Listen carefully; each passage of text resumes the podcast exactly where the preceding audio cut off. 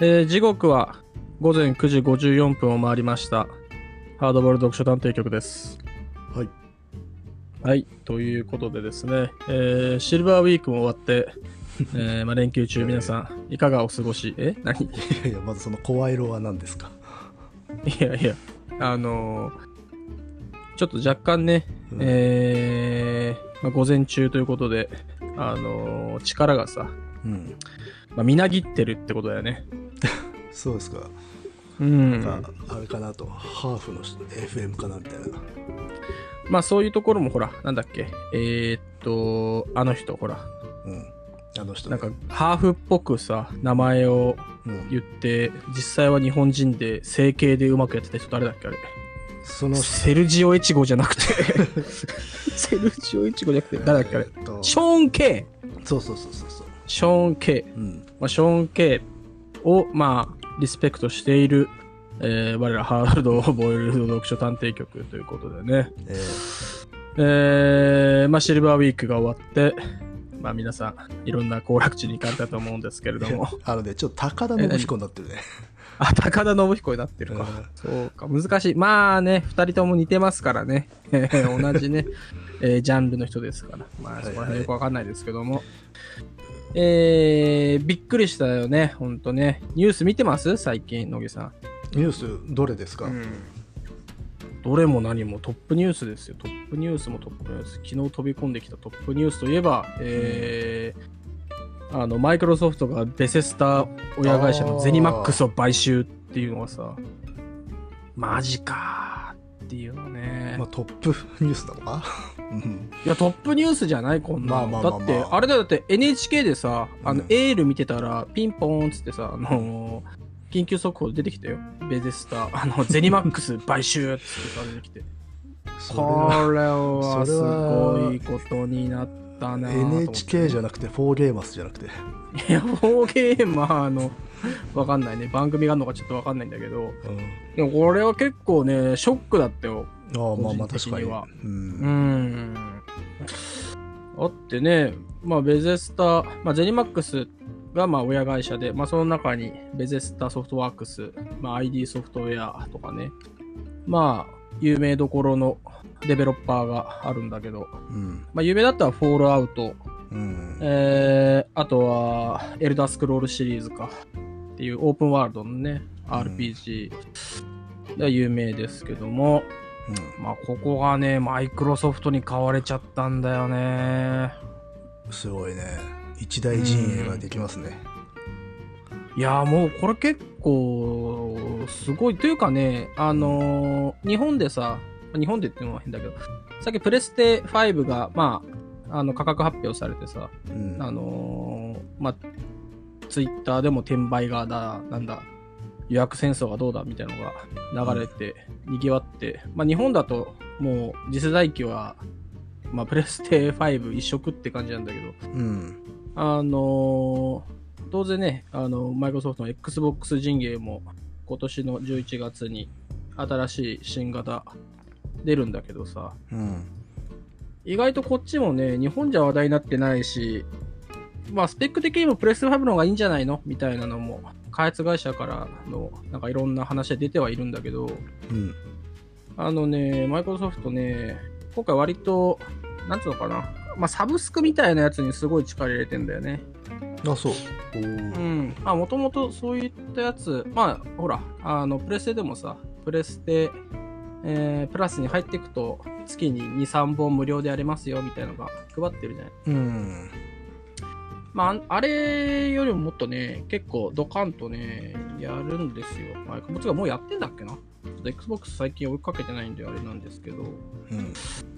あのね、前、えー、なんつうかな、ゲーム、ゲームパスっていうね、Xbox ゲームパスとかいうやつがね、まあ確かサービスであるんだよね。それが意外とね、まあ、エレクトリックアーツとか、えー、トリプル A 級のやつの、まあ、最新、まあ、ちょっと新作ぐらいのやつも、えーその中に含まれるみたいな感じで、うん。割とね、えーまあ、次世代機になったらさらにそこら辺拡充するんじゃないかみたいなことで、割とですね、注目されてるサービスなんですけど、うん。だその中にさ、あのーね、えーフォールアウトだ、うん。ねえ、そこら辺、エルダースクロールだ、みたいな話が入ってくると、これはなかなか強いですよ。なるほど。Xbox もね。まあ、ただちょっと日本でね、まあ、どれだけ展開するかっていうのは、うーむっていう感じなんですけど、うん。うん、だからね、じゃあ、なかなかですよフォールアウトの新,、うん新作タイトルがそっちのプラットフォームから混ぜてるなんてことがあり得るんですかね。まあ、まずそもそもさ、うん。えっと、まあ PC か。そもそも次世次のさ、フォールアウトも、エルダースクロールも、うん。PC と Xbox のみの可能性もが方が高いわけだよね。そうか。はっきり言っちゃうと。うん。だってもう、あのーサードパーティーじゃないわけだからさ、うん。もう自社のファーストパーティーのデベロッパーになったわけだから、うん。当然ね、マリオを外に出さないみたいなもんですそれはでも厳しいね。よ。うん、まあちょっとわかんないんだけどね、例えばその、えーっと、あれなんだっけ、マインクラフトとかもさ、あれうんマイクロソフトが途中でうん。デベロッパー買って、パブリッシングやってるけど、一応プレステも、えー、あっちも、なんだっけ、スイッチの方でも出してるから、うん。まあ、絶対ないとは言い切れないんだけど、うん。とはいえ、やっぱりね、いう Xbox でやるのがベスト。てか、Xbox の開発環境でもうがっちりまず作るだろうから、うん。って考えるとね、ファーストチョイスはっていう感じになるからね。なるほどね。うーん、この辺はなかなか、マイクロソフトもね、だって7000な7800億で買ってるからね。ちょっとさ、けちょっと笑っちゃうけど、まあでもねみたいな感じだよね。うん。そっか、そっか、っていう。そう。まあ、そんな感じなんですよね。だから大、ニュースだ。そうそう、だから結構ね、由来だよ。俺も、昨日ニュース見てさ、その、まあ、プレステ5全然買うつもりだったけどさ、うん。あれ？あれ？すごいなって思ったよね。PS5 発表直後に入れ込んでくるあ、そうそうそう。まあだから、ね、まあ、向こうが出して、まあ、カウンターで当ててくるっていう感じなんだろうけどね。うん。でも、なかなかね、いいですよ。しかもさその、Xbox ゲームパスってね、まあ、マイクロソフトだから当然なんだけどさ、それ入ってると PC でも Xbox でも両方、その、サブスクでできるわけ。うん。だからお金払っとけば、どっちでもいいわけ。PC でも。なるほど。その、そう。だからね、意外と強い、強いなというか、じゃあ、ちょっと心惹かれちゃってるんですよね。三極冷戦みたいな感じになるんだな。ああ、え、それはスイッチとプレステとってこと？プレステ、Xbox。かもしくは、うん。テンセント。ああ、テンセントね。そう、あのね、テンセントに変われ、先に変われないためにっていうのもね、ああ。あるんじゃないかなと思うけどね。どテンセントめちゃくちゃ、あの、アメリカのね、パブリッシャー、デベロッパーを抑えちゃってるからね。うん。そういうのもあるのかもなとは思ってね。ゲームラジオになったぜ。うーん、まあもちろんね、あの、ハードボールドゲーム発信曲ですから、これね、やってますから、ね。ハードボイルドゲーム発信曲で。発信曲。な懐かしい感じがあるな、おい。でもね、どうだろうな。あのーまあ今から10年ぐらい前、Xbox 360がさ、うん。出た時は、俺どっちかというと360ユーザーだったからね、うん。なかなかこの辺は、あれ、次どうしようかなっていうので、悩んじゃったね、今。いやー、でも、フォールアウトはな、PS ユーザーでフォールアウトが好きだからな、なかなかそれは切ないぜ。うん、まあ、どうなんだろうね。うん。うん、でもわざわざプレステに出さないと思うんだよな、もう。そうか。うん、出す。しかもさ、なんかやっぱすごいなと思ったのは、プレステ5のにさ、うん。そのベネスタの、えーっと、声優対、そのプレステ5でしか出さないゲーム出すんだよね、ベゼスタはさ。2本ぐらい出すのかな？うん。らそういうことや、やりつつ、裏では Xbox とそのね、買収の協議を進めているっていう。うん。なるほどなぁみたいなね。すごいな。うん。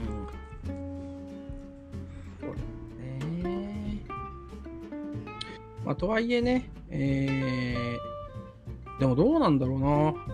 ずっとエルダースクロールの新作、アナウンスなかったしね、結局。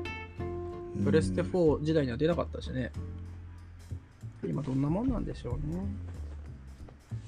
うんそれがトップニュースとまあ、トップニュース、そうね、まあ、NHK のあの大相撲見てたらさ、うん。あのピコンって。ピーンピコーンってなって、あの、ああ、ハリマ、あり、ああ、ハリマナだ、面白いですねっていうさ、どんな世界線？それでまあ、あれがそれでなんですけどね。いや、まあ今日はあれですね、はい。雑談会ですな。いやもちろん、まあ、雑談会っていうかね、当然、あのーハードボイルドゲーミング発信 番組変わっちゃったよ曲ですからね。あの江戸や猫八がさ、やってる。ゲーム王国ゲーム王国の遺発を継いだ我らさ、あのライオネス・アススカとカ。ライオネスアスカと。あとと当時の、えー一平？一平かうん。当時の一平ね。そうそう。その辺とね、あれいやーわけですよ。ゲーム王国ずっと浮かんでたな今頭に。あ、本当に？まあ俺も今、だからいつさ、あのー、ウグイスの真似とかさ、うん。携帯模写やろうかなって今考えてたんだけど。やってなかった。その際、その際はないな。えっ、でもやってなかった、あん中でやってなかったんやっ。てないでしょ。っていうかえっ、と当時子猫だよね。そうだっけ？あれやった時で子猫だったんだっけ？あのいわゆる我々のイメージしている猫橋さんの息子さんだよ、そうなんだ。うんそっかそっか。あの鬼平犯科帳に出ていた方の息子さんですよ、あー、そっか。うん、これね、いまいちちょっとね、頭の中が。全然全然世代が全然、あれなんでそれがそれで、あれがそれで。ゲーム番組に先代の猫八が出てたら結構衝撃だけどね 衝撃。そうですね。確かにそうですね。なるほどね。うんそうですよ。今ああいうゲーム情報番組ってなくなっちゃったねもうだいぶ前からないもんね。うんまあ、おはスタでポケモンだけやるぐらいじゃないわかんない。はやってんだあそうあのやる芸能人がやプレイするとかそんぐらいしかないもんなまあね、そっちの方がね、より強い宣伝になるわけだもんね、今はね。へえ。そうかまあ、そんな感じでね、まあ驚きましたけどね。うんちょまあちょっと気になりますねでもゲームに言うとうん僕でも気になりますね気になりますよ、これはうんさ。Xbox にしよっかな。両方買いなさいよ そう、いや、でもね、360時代は両方買ってましたよ。360とプレステ3うんは両方買ってて、でね、やっぱ、マッキーになってきたら出なくなっちゃってさ、360から、その、ゲームがね、うんそうそうそう、日本製の。だからもう、しょうがないく、プレステ3でソフトを買うようになっちゃった。うんもともとはね、あのー痴漢でしたから。痴漢？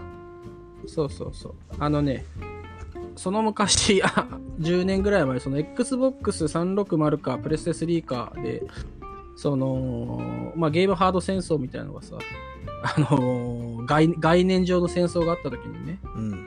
360ユーザーは痴漢って呼ばれてたの。で、うん。えーっと、プレステ3はゴキブリかな？どっちもろくでもねえんだけどななんでだ？えーっとね、まあ、ゴキブリの方は黒いからだったと思うんだけど、あれ多分そうだよな。あれそうだよな。ちょっと今記憶がね、痴漢は何だったっけな痴漢ってちょっと穏やかじゃねえぞそう。いやね、痴漢はね、えー、あ、はいはいはいはい。なんだっけね。一応ね、ニコニコ大百科に書いてある。これが本当なのかわかんないけど、いやいや世界で一番えっとね正しい辞書だよ、まあ正しい、そう、ウィキペディアの何倍もね、あの、アカシックコードか、えー ニコニコ大百科と言われてますからね。うんねええーで、語源は Xbox 発売日に、秋葉原のメッサン号前にできていた行列に並んでいた人に対するマスコミのインタビューで、別の列でアニメの、えー、にゃにゃにゃ痴漢地獄を買いに来た一人が、Xbox も買う予定と答えたことから、そのまま、えー、別称となった。込み入った由来だなおい そうね。だからその、ね、昔ね、昔はほら、うんまあ、みんな秋葉のね、オタクが買うそうハードだぜみたいなことだったのかなまあ、だし、そのエロゲーを買うついでに Xbox も買いますっていうことで、あえー、まあそっちのね、エロゲーのない名前が痴漢時刻だったから、まあ痴漢ととか。ー身も蓋もねえなああ、そうだったんだね。なるほどね。で、ゴキブリの方はですね、えーっと、まあ、あ、なるほどね。えー、あ、違ったわ。あのね、GK という名称がネットで工作をしているソニー社員に対して使われており、これが転じて GK、ゴキ、ゴキブリと呼ばれるようになった。GK え GK な、うん。ってどこから GK になったの？えー、GK はなんだろうな。ソニーの社員に対するネットスラングって書いてあるけど、あそうなんだ。なんでなんだろうね。これちょっとわかんないね。まあなんか帳尻が取れていいやな。両方ともな、うん、うんそうそう。ちょっと片方が痴漢じゃ。ゃあまりにもね そうそうそう。あの、だ、なんかね、あの、ダメな、あの、レベルがちょうど釣り合った。うんまあ、そんなんはね、もう今は誰も言わないけど、こっちは普通にね、普通にね、どこの世界でって感じだけど。初めて聞まあ、いたけどな使われて ああ、そううん。全然。え、お前どっちみたいな。あ、俺痴漢です。みたいなね。あの、初めて誰かに会った時に、その、名刺交換した後に、あの、うんちなみに、あの、ごきですか？ち、あの、痴漢ですか？って。いや、僕はあの、痴漢ですね、みたいな。そういう狭すぎる世界だね あの、ギアーズ・オブ・をやりたいんで、あの、痴漢です。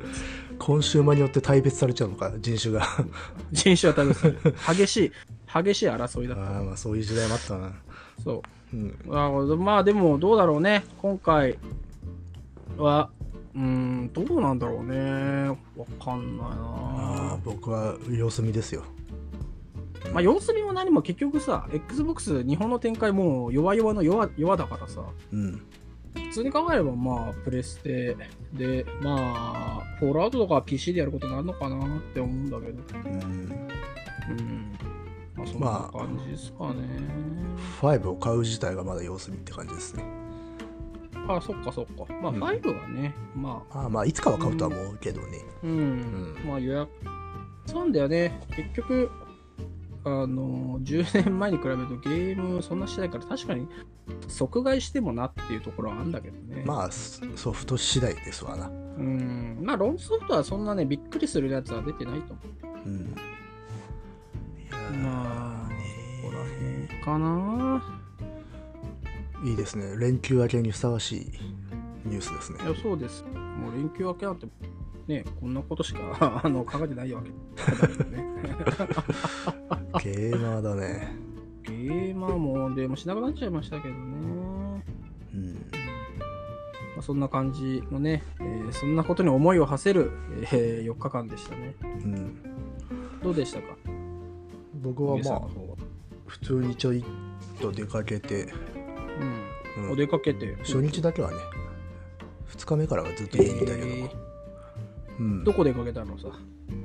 ちょっと秩父方面行ってました、え？めっちゃ、うん、めっちゃ、あれじゃん、遠いじゃん。遠いね。どうした？いやあのー僕あの薬もらいに病院行くんですよね。定期的に。えー、じ、まあ、持病というか、あはいはいはい。ではいはいはい。で東京なんですよ病院がね。うんうんうんでこの間もらいに行って、う。ん。ほまあ、久々に越境したんで。う。なるほどね。あもうこれはちょっと行くしかないなと思って、まあ、そのまま薬を携えたまま秩父にいましたね。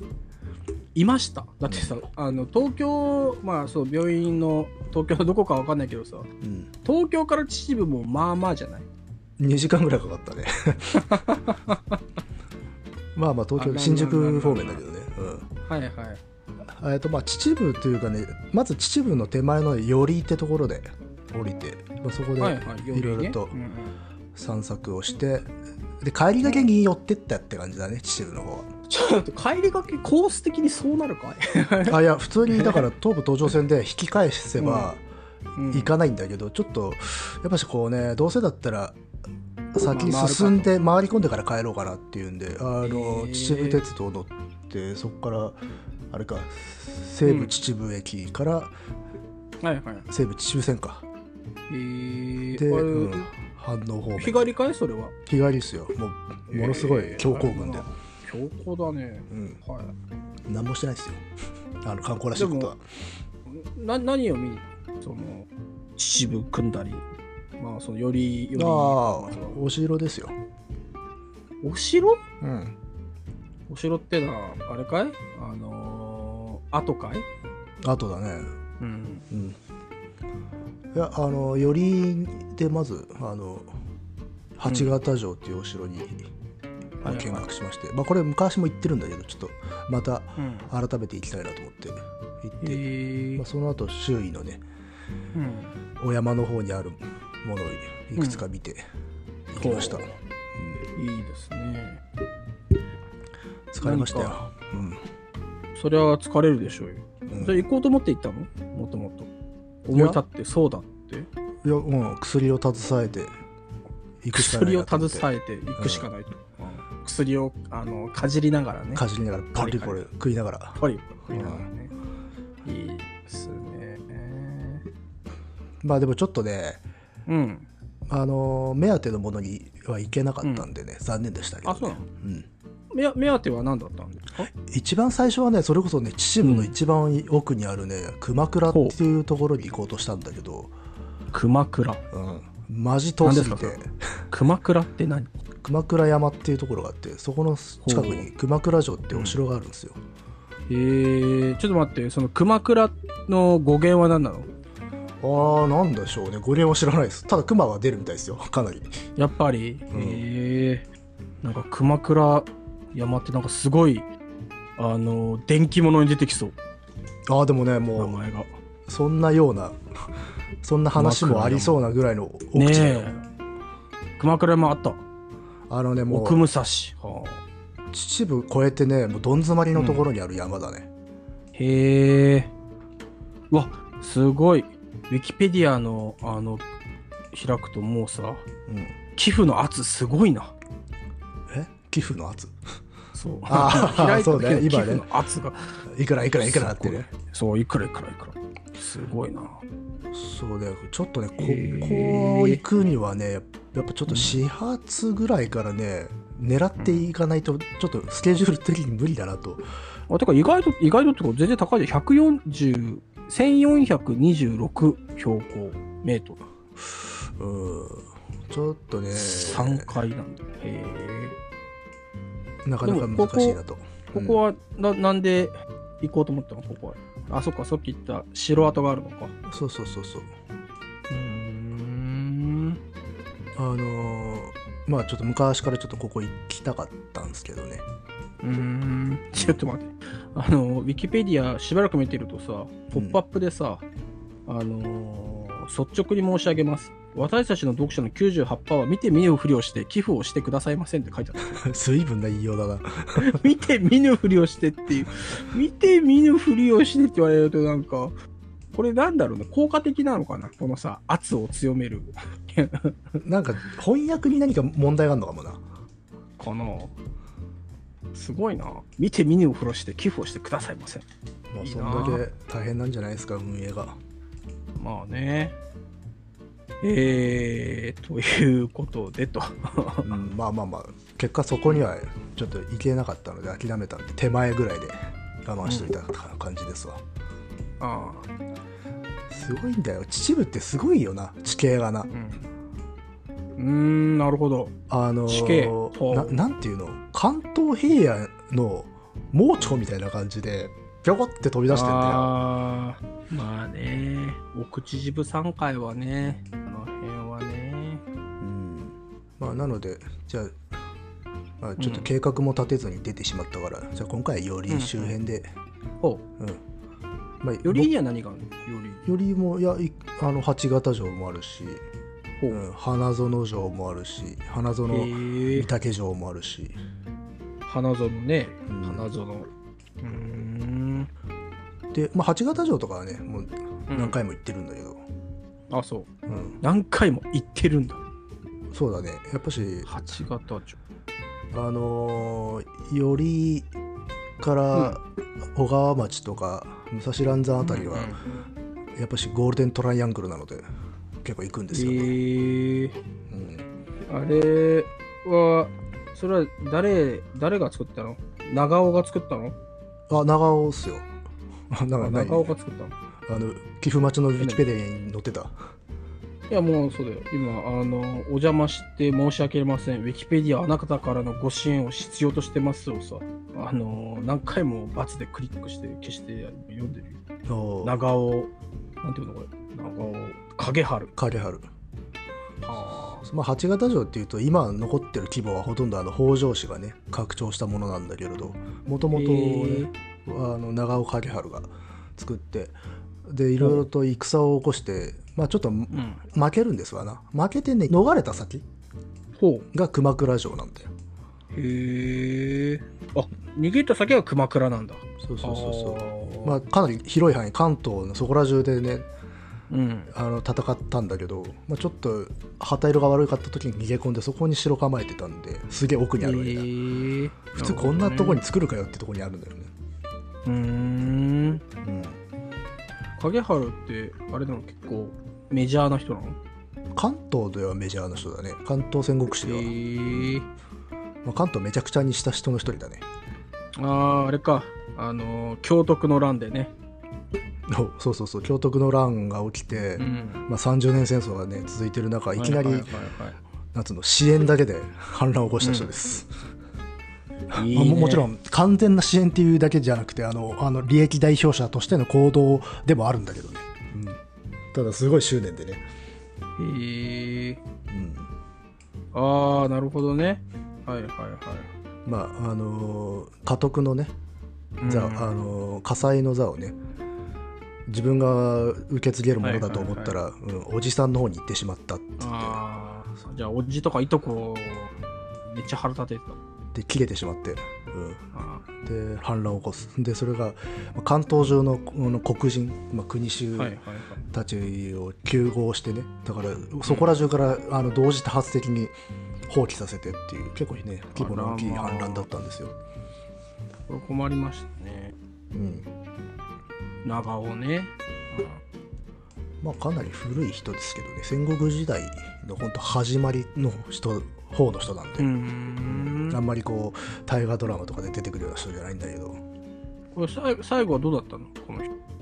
え？すごいよ。さもう何度も立ち上がっては負けるんですけどほ諦めず死なず。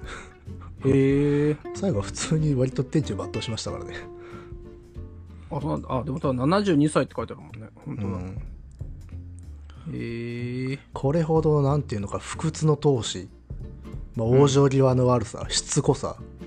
うん。を体現した人はなかなかいない、なるほどね。う。ん、もうずーっと上杉殺すマンになってたから。え、最後上杉？上杉を殺すの？あ要は主君主筋？主君の筋が、あの上杉家なんだよ。あ、なるほどね。山之内上杉氏っていうねはいはいはい。それをもう殺すまでやめないぞっていう あー、そうなんだ。それが調教の乱なの？いやこれ自体はあの長尾影原の乱って言って長教の乱っていうのは京徳の乱の後にあの上杉氏えー、と上杉氏っていうのはいくつか分かれてるんだけどその中の山之内上杉氏宗家とあの扇ヶ谷津上杉氏っていうのが争った戦い。へえ。もともとあの京徳の乱っていうのが上杉氏とその主君、うん。うん。関東の一番偉い人であるあの鎌倉久保。その時古賀久保って、あの場所が移ってたんだけど足利氏と戦争してたんだけど、今度は上杉同士でもやり始めたと。で影春は、まあ、その時あの反乱にちょっと失敗していて筆足していたところこれはチャンスだと。介入するんですね介入というか参加しちゃうあの複数の戦いが絡み合っててちょっとややこしいんですけどねこれ、あれだね。なんか、歴史ラジオみたいじゃない？あ まあそうですね あのちょっと気候ラジオで行きたかったんですけどね今あ、気候ラジオね。なるほど。ハードボイルド気候ラジオ、ね。気候ラジオいやそので影原のお城結構僕は縁が深いのでが深いっていうあの縁が深い。割とうちの近所にも関わったお城がいくつかあるし、で。え。ー。そうそうそう。あの長尾型に組みしてうん。あの放棄してで落城したお城っていうのが割と神奈川県とか多いんですよ、なので狩原自体はねもうちょっと北の人なんだけど、うん。うん。なんかこう縁が深かったので、うーん。なるほどね。うんそうで八形城もその狩原が寄った城ではあるんだけど、うんまあでもやっぱし北条氏のお城っていう印象の方が強いんじゃないですかねああ。今の規模はもう北条氏の時代だからうん。すごいでかい城だからねあ、でかいんだ。今でかいねでかなり綺麗に残ってるしねああ、そう。うんよりね。なるほすごいあのー綺麗に割と本腰入れて整備してるんで、見学しやすいですよ、ど。えー、山登ったりとかしないんで。どうでした？お仲間は来てました？ああやっぱ昔に比べるとこうヤングがいますね、ヤングが？ヤングいますよ、うあ、そう、ナウナ？ん、ナウなヤングがフレッシュな、な、ナタデココを飲みながら、うん、まずティラミス食いながらの。ほう。てまああのおじさんたちはまあ相変わらずいるんだよでこう,、うんうんうん。お互いこうなんつうのうん。かすかな圧を感じながらすれ違うみたいなこう儀式があったんだけど、でも言ったらねまずうん。若者あと男子うん。のね4人組ぐらいがね割とキャッキャ言いながらねうん。見学しててそうかと思いきやねうん若いご婦人2人組はいはいとかはい。結構なんなんつうの写真撮りまくってたね。あ、本当に城は、そこを見に来たって感じで、うん。散歩とかじゃなく、って感じだそうそうすごいね。は昔いややっぱいなかったよい。えー、時代だね。うんそう、なんでかわからんけど、時代なんだな。まあ、流行ってんじゃないですか わかんないけど、ほんまかいな。すごいね、でもね。いいことですよ。うん、まあねここはでもね結構あのー立地のなんつうのインパクトも強いお城なんで、面白いと思いますけど、ねほ、すごい荒川沿いの切り立った断崖の上にあるうん。お城なんでまあ川側からもう絶対登攀不可能だろうなっていう、ほうほうほう。うん、なるほどね。まあ、あれだね。えー、コロナがね、なくなったら行きたいもんですね。ええ 本当本当ですかね、いや、わかる。まずコロナがなくなるのか。でもさ、人、うんあれだよね、ニュースでもあったけどさ、うん意外ともう観光客、ちょっと戻っ戻ってるっていうかさ。テレビやったりねまあでもこの辺はほとんどいなかったようーん。いねえだろうまなと思って行ったしね、あすごい観光地ってわけでもないからな。そらねそうそうそう電車も好き好きだし、うん。うん、でまあいえ。八形城はでも以前も見ているので、はいはい。割と流し目な感じで行ってでその後ねちょっともうちょっと秩父の入り口の方にある花園城っていうところにね、花園城。うん。それは誰の持ち？えっとあここはね藤藤田市っていううんうん。黒人、まあ、そうんの地域の領主ね、のお城があったんだけど。ここがちょっとしくじりまして。おどういうことですか？えっ、とねここねあの登り口がないんですよここのお城。まともなえじゃあどどうすんの？じゃそう道いわゆる登山道みたいなものがほとんどないのであのね、あ。うん。お堀を登っていくの。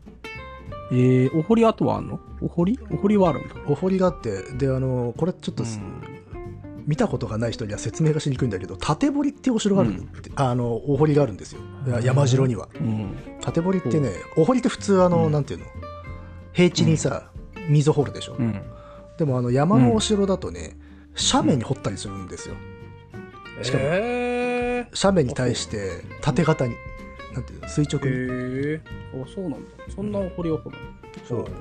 要は山の斜面の横移動をうん。妨げるために掘ってるんだけど、そういうものをこうなんつうのかな、爪で引っかいたみたいに何丁も何丁も入れるわけさ山城ってのは、はいはいはいはでそういうのが割合によく残ってるお城なんだけど他のなんまともな登山道がないので、あのうん多くの人がその縦堀をね登っていくっていう、い。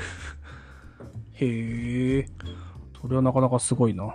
山を斜面を直進するルートなのでめちゃめちゃ急なんだよね、ほうほうほう。大変に険しいと、うん。うん、なるほどね。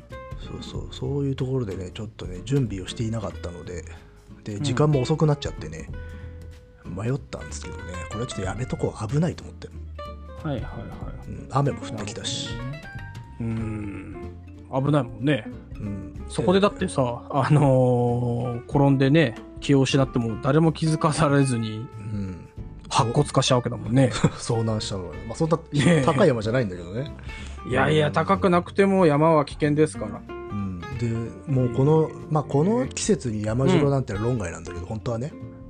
やっぱ冬に行かないといけないんだけど、っていうんでまあ冬にまたリベンジしようと思ってますよ、うんうん。うん、なるほどね。あのその花園城の裏にね花花園御嶽城ってまたもう一つちちっちゃいお城まなんだよ、だあんの？そっちの方先行っちゃったんだよな。それで時間がなくなっちゃってな、あのー白多すぎ。多いよこの辺は。おー、いいよ、ちょっと。あの隣の山だからね。あ、隣の山なんだ。うん。へえ。いや、でもいい、ね。休日じゃないですか。まあね。でもハードですからね。あの、うん。自分一人で行くと。うん。ちょっとゆっくりしようとかそういうこと一切ないからもう移動に次ぐいや、でもほらら、でも、あの、食事なんかはほら、いいもの食べたんじゃないですか？食事は取らないですよえ？お終わりまで。え？だって時間がないから。じゃあ分かった。食事、その終わった後の食事は何食べたんですか？わらじカツ丼食べましたね。うん、そっか。いやいやなんか名物らしいですよ。あ、そうなんだ。わらじカツ丼？あ、そう。へえ。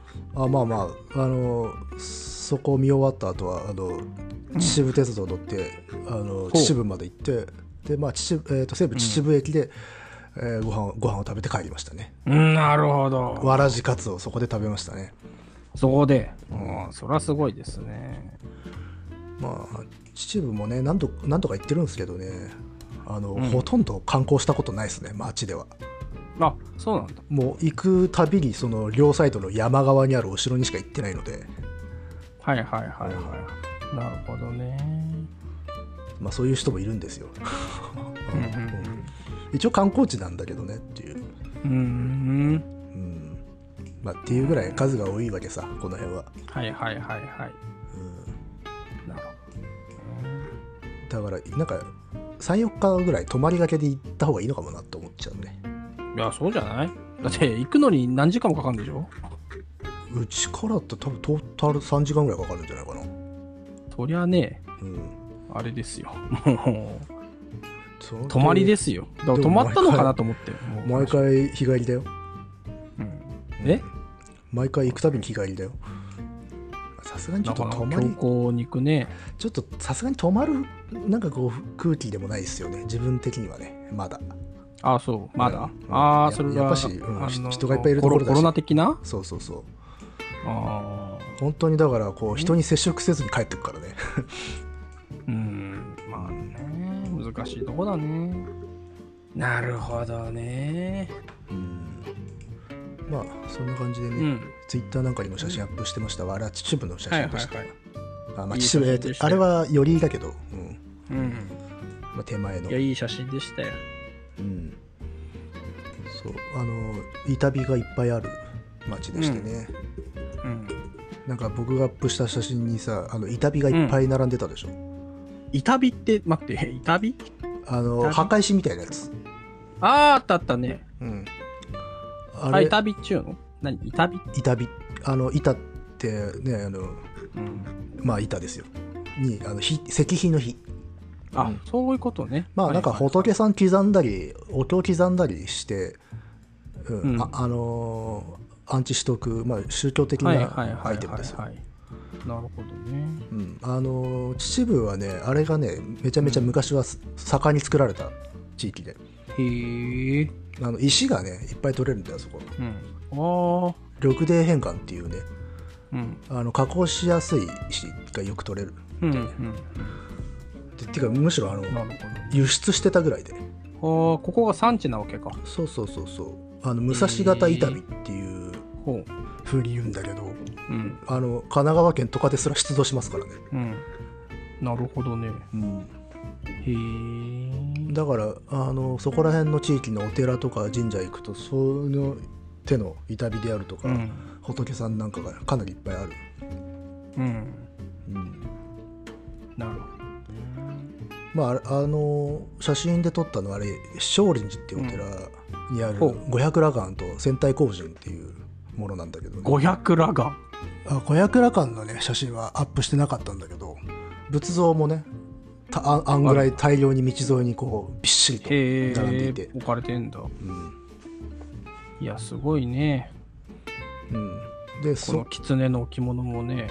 その先にお城があるう、ん。はえ。もう怖い。一人じゃいけないよ、こんなとこ。結構怖かったですよ一人で歩いてるとそこは結構ねえ夕方で薄暗かったからね、ねえ。これはなかなかの、もうゲームの風景みたいだもんね。まあねちょっとあのゴースト・オブ・ツシマ感はあったよ、ちょ島感ねいいどこに鳥飛んでんだよみたいな探しちゃうぐらいですよ。うん、でもそこが城跡なんですようん。まあし城跡がなんか宗教的な霊地になってるってことはよくあるんでねうーん。うんなるほどね。その鳥居あるじゃない？うん。鳥居。ッターで上げてるやつが鳥居ね。その鳥居の両両脇に堀が入ってるからね。ほう。うん。あ、この両側にも堀がうん。ある。要はあのお城の主角、まあ、本丸部分が、あの神社になってんだよ、へえ。まあ、そのパターンが非常に多いんだけど、なる。うん、ちょっとこうああまり地理を把握せずに登ってって、うん。神社があったから行ってみたらお城じゃねえかと思って、あのー、野木君はあの GoPro 買ってさ、うん。頭につけていってよ、今度。超退屈だと思うよ見てる人は。ずーっとあの、雑木林の中をこうガッいサガッサガッサガッ今、サ。そういうアンビエントなやつがさ、やっぱ求められてる時代だから。あと超雲いるよ雲いる。えまあ別に雲いても別にいいけど。すんごいだってクモの巣突入してあの、で割とデカめのやつがこう目の前に迫ってきたりとかしてるよえー、いや、いいじゃん。そういうさ、リアリティあるやつだよ。求められてる。だって僕いつもそれ下山するときにやる儀式で眼鏡かけてるんですけど眼鏡にこびりついたクモの巣をこううん剥ぎ取るっていう定例の儀式がありますから そこが見たいよ。もうそこを主観ショットで見たいかすんごいあら。の粘り気強いんですよ山の雲っていいね普通にあのはあの肩とか張ってたりするしねえー、ヒルはいないの？ヒルは。ヒルはいないねさすがにあ、そう。なんかさ、でもほら、ちょっとした水たまりかなと思って入ったらズボって入っちゃってさ、その、そっから上がるとパンツの中までヒルがっていう。スタンドバイミー。スタンドバイミー。一人スタンドバイミー。が。ヤビルは私は遭遇したことないね。まあいるらしいけどね。そうう。ん。え。ー、まあていうかそんな時点に行かないから普通、あ、そう。うん、ややっぱしちょっと今回イレギュラーでやっぱ夏行っちゃダメなんで。あのーこれ今まで聞いたことなかった、まあ、なぜ聞いたことなかったかも今意外でしたけどさ、うん。あのー怖かったことある？なんか怖いものに気配を感じたり出くわしたりと。か。怖いもの。そう、実は階段、山の階的なやつね。いやそれはないけどあの本当に雰囲気すげえ怖いところはしょっちゅうあるよ。やっぱし、まあ、宗教的なものとかさね、うん、うっそうとしたところとかうん。ね。いきなり仏像が立ってるとかそういうことはあるけど怖いものないね。むしろあのやっぱし動物とかやっぱ獣とかそういう方が怖いですよ。ああとはね。うん、あの滑落するとかね、ああ、そういうリアルな方のやつか。うん、結構なんか落城譚があったりとか、まあ、心霊話があるようなお城なんかも行くけど、うんうん。怖いと思ったことは一度もないよ。そういう意味では、えー。やっぱしもっと怖いものがいっぱいあるからさ。あリアルに危ないものが、ね。そうそうそうそう。普通にリアルにやっぱり死んじゃうかもしれないっていうかあのあ危険な場所がね結構あったりするから。はいはいはいはい。だだしあとは別にそういうものはむしろ出てきたんだったらそれはそれであれですよ。うん。いろいろ聞きたいぐらいだよ、うーん、なるほどね。うん、そう。幸いないですねそういうのは。あただぜひね。ううん。ん、あの滑落はしたことありますよ。ここの地域の城なんか言ってたね、滑落ね。いや、まあ生きてまして。うん。そうそう。あのまあ基本的に危険なように作られてるので、ああ、まあそりゃそうか。うん、しあの自然の地形をより危険に、より殺せるようにあの魔改造するのがお城なんで、うんそうか。まあね、来て、おいでませって感じじゃないもんね。そうそうそう、当然ね帰れっていう、帰れっていう感じだもんうねん。もしくはどうぞどうぞって言ったら落ちるとかそういう感じだからねはいはいはいはい。で、それをなんかね、数百年後にはまって死ぬってわけだからね。そうそうそうそれは危険ですよ。でやっぱし綺麗に残ってる方が我々は嬉しいわけじゃんまあね、ファンとしてはね。うんでも綺麗に残ってるということはつまり殺意と効果のほども綺麗に残ってるわけですよ、ああ、なるほどね。うん、だから綺麗だっつって興奮すると落っこちちゃうってことはよくある、落っこちて死ぬ。そううんそういう人もいるよね。そのさ、城跡かなんかさ、見に行ってさ、うんなんかそういう過去のその地形トラップにかかって命を落とす人もあいるんだいただろうね。ね命を落とすまあいたかもね、まあ、あの落ちた落ちて足折ったとかそういう話は聞きますよ、ねうん、え。いや、すごいね。そう100年越しの何かを食らうっていうのは。普通に登山するのだって危ないのにわざわざ危険に改造されてる山に登るわけだからねうーん、これはもうね、恐ろしいですよ。正気の沙汰とは思いませんよ。まあねしかもんどっちかって言ったら危険な度合いを見に行くみたいなもんだからね。ああ、そっか。それ、うんそれはね、危ないですよ。本当地雷埋まってんのかなって見に行って地雷踏んでるようなもんだから。そうそうそうそう。いやだからあれですよ。細心の注意を払って見に行くんですよ、えうん。うん。あ、そう？そうそう、まあとりあえず、あの、乃木さんが、ポッドキャスト言わなくなったなと思ったら、多分どっかのね、あの、城跡の堀で埋まってるんだろうね、多分ね。いやーでもやっぱり山城行く人増えたんでねこれは本当に皆さん気をつけてくださいねっていう、うん、でもなんかさ、あの、アイテムはあるの？そのさ、山城行く上で欠かせない、そういう危険防止アイテム。あまあ鈴よ鈴とかじゃないですか？熊よけの。あ、鈴は持ってってるの？たまあのうん。そういう話があるようなところとかだと。へえ。あとはでもやっぱし夏場に行かないことが多いから、うん、あ、夏は危険か。まあやっぱしでもあれだよな。あのーまあチーズうんうん。あの縄張り図っていうのは持ってくよ。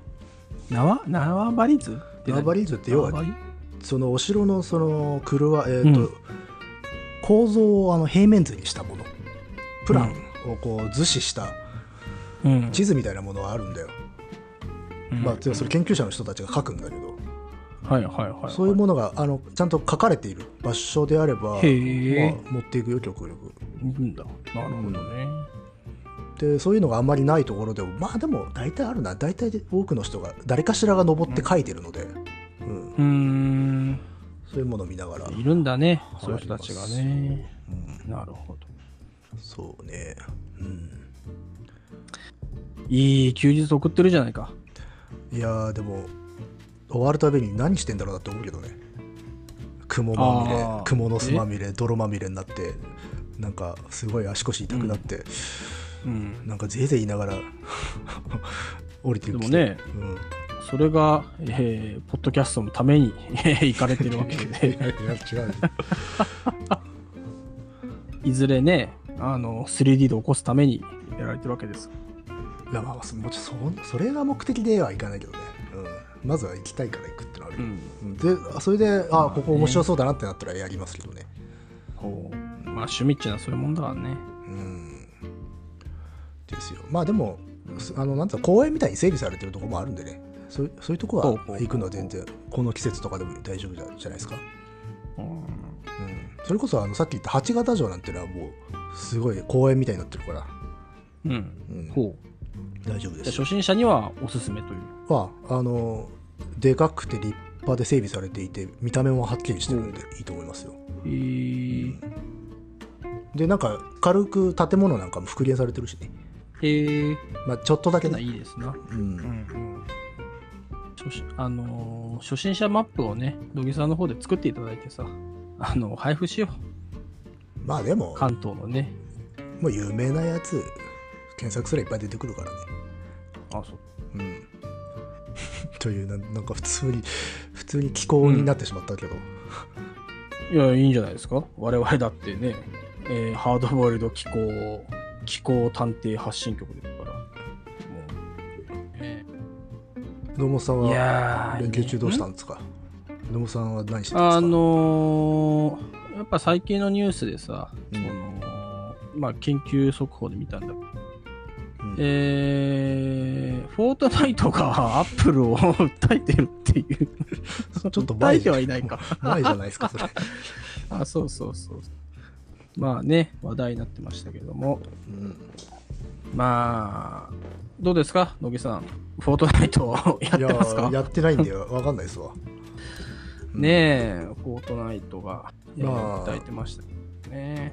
ただああのーうん。フォートナイトを作っているエピックスゲーム、エピックゲームスが配布しているゲームエンジンは使っていますので。そういう縁は感じてますがねえ、これはね、どうなるんでしょうね。まあ、エピック、まあね、表立ってはね、あのーまあ、フォートナイト作ってる会社、まあ、エピック、パブリッシャー、デベロッパー、エピックですけども、あのーまあ、30%高えっつってね、うん。あのー搾取してるみたいな言い方を、まあ、してまして、うん。まあ、実際まあね、確かにこれなかなかしんどいですよ、30%ってさ。まあね。うんとんでもないですよ。あのー例えば日本でさ、あの、なんかゲームの企画、まあ今でのソシャゲ立ち上げてもさ、うんまあ結局その30%の壁プラス、もし半券使うとしたらさらに、ねそうだねえー取られる。まあ下手すれば半分ぐらいなんか 売り上げなくなっちゃうんじゃないかなと思うとね。半券もおいそれとね、あれですよねメガヒットじゃないと回収できない、回収できないし、もう昔はね、その出始め、ソシャゲ出始め、半券ソシャゲ出始めの頃はね、そんまあ、そこまで高くなかったかもしれないけど、うん。やっぱ売れるのが分かってから、やっぱね、まあ、集英社とかも言うようになって、ああの、それで進撃がこけたりとかするのか。受けたりとか、結局それで開発費が回せねえじゃねえかみたいなとかね、まあ、いろいろあったりして、まあなかなかなかなかな。まあ、その煽りを食ってね、しかも腹立つことにね、その、ソシャゲの版権の持ってくパーセンテージとね、PC オンラインで出すときの、その、版権の取り分もね、そのソシャゲに合わせるようにだんだんなってきて、まあ、オンラインゲーム作るときもなかなか大変だな、みたいなことをね、えー、もう5、6年前に感じたこと。おうんえー、まあ、とはいえですね、じゃあ、その、エピックがゲーム会社の、表面はゲーム会社の顔してさ、そういう30%きついですっていう、まあ、プロモーションやってましたけど、うんまあ、基本的にでも、エピックスゲームスってもうね、親会社は中国の、中国のアップルこと、あの、テンセントうん であり、えーすでに PC ゲーム市場ではですね、あの、Steam に対抗して、まあ、エピックゲームっていう、まあ、プラットフォーム作ってるんで、まあ、彼らプラットフォーマーなんですよね。まあ、ゲームエンジンもね、バチバチに作ってます。だからね、まあ、なかなかニュース見てても、その、まあ、そうは表面ではゲーム作りづらい、ゲームの金をそんな持ってくなんてひどいみたいなこと言ってるけど、裏の顔は当然、えーアメリカ対中国みたいなところはね、ままあ、見えるなーっていう感じなんですよね、あれはね。あだからプラットフォーマー同士のシェアの盛り取り合いそうそうそうそう。でしかもまあ革新犯的な、まあ、最初からもう喧嘩ふっかける気で起こした戦いみたいなところがあってうん。だからよくあのまああんまりだからそういうなんつうの関心がそれほどない人からするといやそう最初から決まってる規約を一方的に破ってんだからあのエピックゲームスの方がおおかしくねっていう意見結構聞くんだけど、まあそもそももう最初からやる気満々で仕掛けてるからそうなってるわけでっていうことでしょ。あそうそう。だし、フォートナイトはね、そもそもアプリ版出すときね、すぐに Apple、Apple App ストアとね、Google ストアで出さなかったんだよね。うんその、普通にダウンロードして、ウェブ上からね、ダウンロードして、えっ、と、そのストア返さずにやってたぐらいだから、うんもう、バリバリですよ。バリバリのバリ。うんまあでもね、その、フォートナイトも偉くなったなと思いますけどね。もともとこのバトルロワイヤルじゃなかったしね、フォートナイトね。あそうなんだ。うん、その、まあ、エピックゲームズがね、まあ、こういうゲーム作ってますよみたいな感じで、まあ、どっちかというとね、マイクラ寄りだったんですよね。まあ今でも当然それとかなんだけど、うん。PVE、だベータ版とか公開されてた時は、PVE で、あの、建築要素があって、敵がどんどん襲ってくる。だ建築して、それを防ぎつつ、ウェーブをこなすみたいな、うん、そんなゲームだったんだよね。で、それを見て、まあ、あの我々、ゲーム好きな人たちは、このゲーム売れないな、みたいなことをね、あの、ずーっとつ、あの、エピックこれ作ってるけど、これどうすんだろうなと思ってたら、うんまあ、その、バトルロワイヤルブームが来て、まあ、一気にそっちにね、あの、舵を振り切ったら、まあ、大ヒットみたいな感じだっうん。た。なかなかね、あの、時流に乗ったなってなるほど。ですよね。まあ、いつかはこういうことになっていたってことなのかね。うーん、まあね、まあ、まあ、だただ単純にごねてるだけじゃないんだよってことなんだよね。そうそう、だから戦いですよ。うん、戦争なんだよね、まあね明確に。もっと もっと言えば、アップルの方にネガティブキャンペーン貼れれば、テンセントとしては OK で、まあフロントになってるエピックの人たちがどこまでそれをそうだなと思ってるかはまた別だなって感じだけど。うん、うんそうね。まあ、プラットフォームを持っていて、かつ自分らもあのゲームタイトルを出していて、かつ開発支援もしている人たちなので、そうなんだようねん。ちょっとあの普通のゲーム会社とは言えないようなところがあるんだよな。うん。もうね、もうそのゲームエンジン、ね、アンリアルエンジンってことを考えるともう屋台骨だよね。もういろんなゲームのね。だし、最近だとさ、あの、新しく始まった仮面ライダーの CG 部分も、うん、あの、アンリアルエンジンで作ってるらしいからね。そうね、映像うんも結構使われてるね。映像だとあのロイヤリティがかからなかからないから、結構使う人が多いのと、うん。またレンダリングコストがかなり抑えられるっていうのと、さっきのこの僕のこのお城機構物語とどうつながるのかというと、僕もアンリアルエンジンでお城を作っているっていううん。ところで素晴らしい。あの伏線が回収されるというね。はいはいはいはい。そう。次はね。ゲームエンジンでおあの中世の城郭を作ってる人はなかなかいないと思いますよ。うん。ねえ。しかも誰もね、そこに入り入れないから、早くね、サーバー立てて、歩けるようにしろと。そうそう、歩けるようにすればですね。まあやっぱしでも同じような理屈でそのレンダリングコストがかからないっていうこととやっぱロイヤリティがかからないっていう、ねえ、うん、魅力がでかいので、まあ、導入しているっていう、うん。うんまあ、ゲーム化したら取られるけどねうん、でもこの後どうなるんだろうね、そういえば。その、エピック全体が Apple Store でカットされると、うん。そのゲームエンジン自体も、なんか、あれなのかね。どうなんでしょうね。でもそこはもう自信があるんじゃないですか、PA だって PS5 だってあんた。アンリアルエンジン5がね、まあね、うん、ですけどね。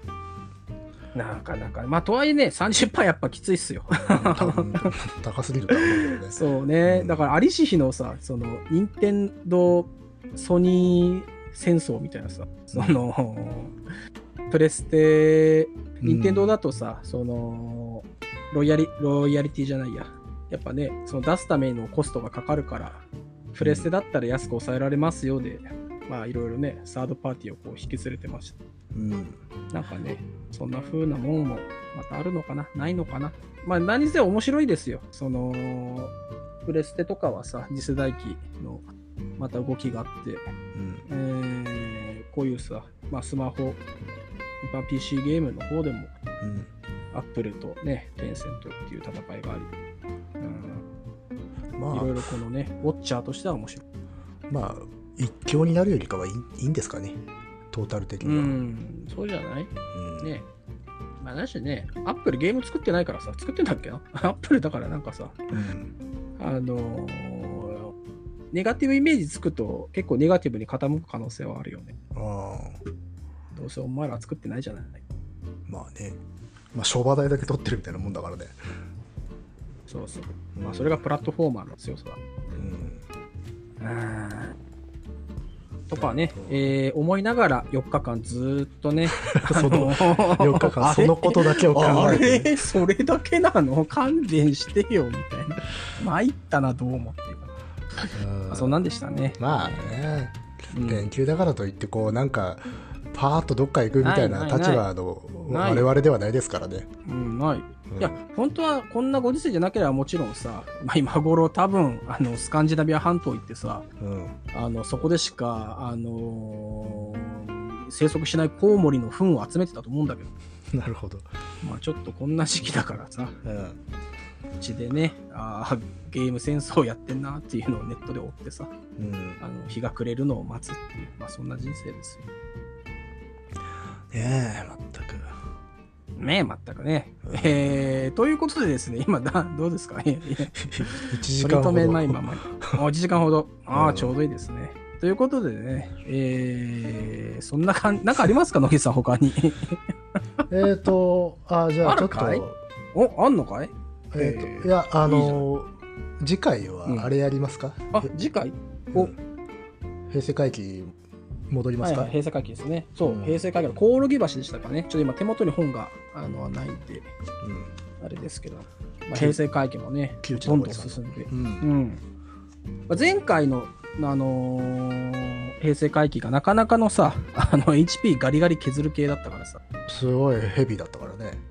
いや、ヘビーでしたね。でもまあまあ傑作ということで、うん、まあ、それは間違いない。まあ、そもそもね、えー傑作集だからね。まあまあねもうすべて傑作なんだわ。傑そう傑作ですけど、その中でも、うん我々の心をね、ガリガリ削った、えー裏本へ。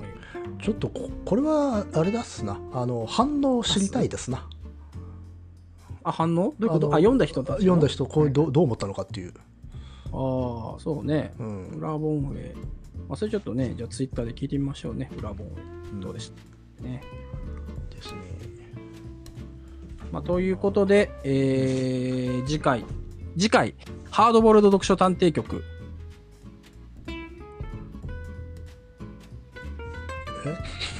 え？いや、今さ、その、次回予告、そう、あのーあれですよ。さっきボトムズをさ、2話ぐらい見てさ、そうそうそう。あの、銀河万丈さんのさ、あの予告がなんか、なんか変だなと思う。なんか変なんですよ。なんか変って、言ってること、言い方は全然いいんだけど、言ってることがなんか変でさ。まあなんか決め台詞っていうか、そうそうそう。うんなんかあお、煽りのナレーションでさ、うんまあ、昨日2話見たんだけど、2話のナレーションがね、まあ、1話が、えー、キリコと一緒に地獄に行こうみたいな感じですわ。あーなんか2話見た 見見たいのか見たくさせたくないのかどっちなんだろうなって思うよ。まあでも一応こうハードボイルドなこうまあまあそうそう文句ですよ、まあいつも。そう。だけど2話 ,2 話は昨日見たらね、えー、キリコが飲むウドのコーヒーは苦い。ってああウドか。言われて、ね、いや、なんだそれはと思ってさ。あウド。あもう一番最初そうだよなウド。そう、最初の、そう。うん。まあ俺初めて見るからさ、よくわかってないんだけど、そのウドのね、えーコーヒーは苦いらしいっていうこあと。なるほどな。なんで急にボトムスを見始めたんだ？やっぱほら、あのー我々もあとさ、あのー何日生きられるか分かんないわけじゃないですか。おおでかく出たな。人生ってね。ううんん、その中でさ、死ぬ間際にそういえばボトムズ見てないなと思いたくないよね。そのさ、あの今、今和の際にさ、そういえばボトムズ見てなかった。確かにたしなみ的なところはあるかもな。でしょ、死んでも死にきれないしさ、その、死んだ後に、その、なんつうの？閻魔様の前に行ってさ、うんあの、お前はどうやらボトムズを見てないらしいじゃないかって言われた時にさ、うんあのー舌舌抜かれるそう、舌抜かれるどころの騒ぎじゃないよ、うんもうさ。目をくり抜かれるかもしれないそうそう。あのー、トクル弟が言った地獄にお前も行けって言われてさ、ええまあ、そんな悪いことだったんですか？っていうさ、うんいうことを避けたいがゆえにね、あの、ボトムズを見て、えーまあね、やってるわけなんですけども。まあ、ということでね、えー次回、コオロギ橋をやるときには、あうん。ボトムズの話を、まあ、半分以上してですね、え ーコオロギ橋に行きたいと思いますので、すげえ迷惑だな。どうぞよろしくお願いします。まあね、関連性があるかもしれないからね、ああまあいいね。炎の定めが流れてくるぜ。炎の定めがね、うん。つってね。えーじゃあもういいかな。いいっすよ。いいですか？じゃあ、そういうことでですね、えー皆さんも、えーまあ、体に気をつけて、えーごきげんよう、さようなら。さようならなんだかな